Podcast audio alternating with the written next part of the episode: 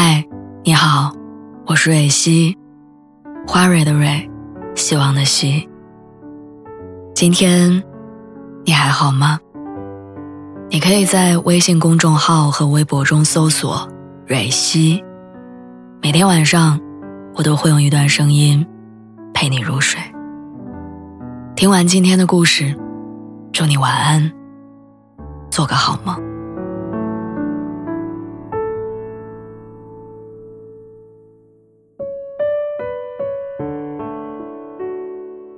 拿到奖金的那天，我开心的冲上地铁，蹦蹦跳跳的往家赶。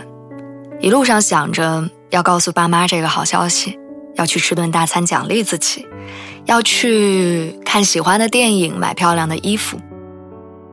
可是高涨的情绪仅仅持续到了我推开门的那一刻就消失了。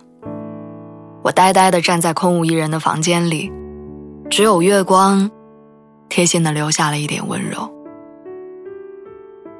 原来已经很久没有出现过等我分享喜悦的人了。虽然偶尔也会用电话跟父母传递心情，但将近一千公里的路程，不是他们睡了，就是疲惫的我还没有闲下来。我突然有些伤感，离家工作的五年里，我似乎总觉得很孤单。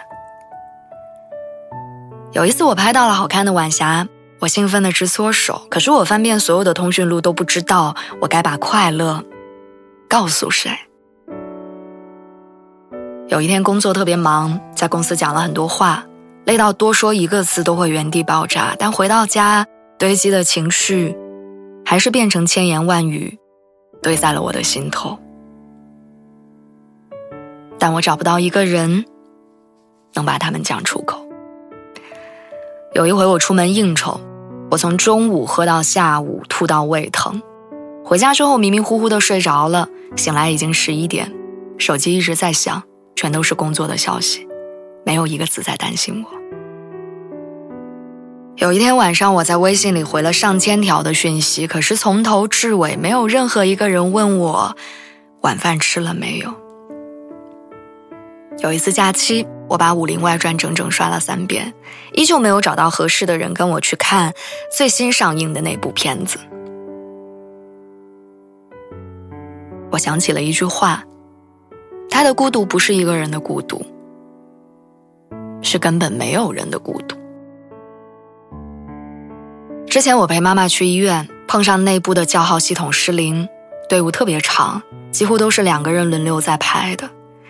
只有排在我前面的姑娘，就像一棵青松，独自一个人一动不动。她不敢去洗手间，也没有去买水喝，一直低着头看手机，偶尔焦虑的望了一下前面，看还有几个人才到达。大概三个小时之后，我忍不住轻轻推了推她，她有些惊恐的看着我，我说：“你有事儿可以离开，我会帮你留着位置。”我看到他眼里闪过了一丝温暖，不停的跟我说谢谢，然后就冲到了卫生间里。同样都是背影，但他跑远的背影中，我读到了和刚才排队的时候不同的东西，是幸福。即便我们只是萍水相逢，但有我在，他在那一刻得到了安心。人确实偶尔的需要独处下来静心跟反思，但没有人会喜欢那种身后空无一物的寂寞感。网上有一个观点：无法共鸣的精神和无法消化的浪漫是极致的孤独。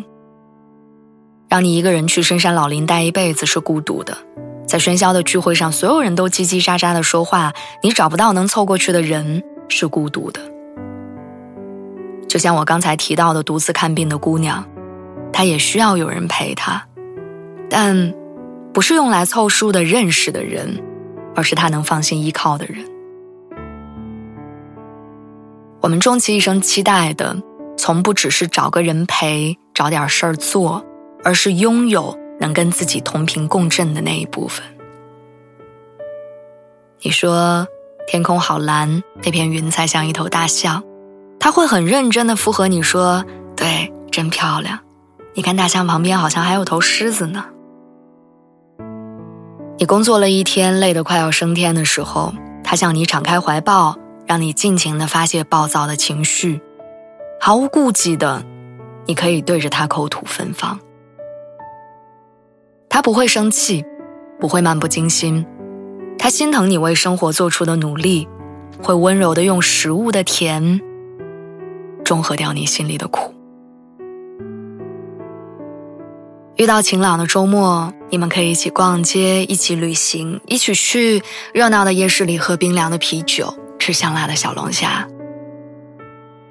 希望将来的某一天，我们都能摆脱掉迫不得已的孤独。能有人分享你细碎的快乐，有人关心你三餐的内容，有人陪你遛狗，也有人陪你散步。晚安，祝你幸福。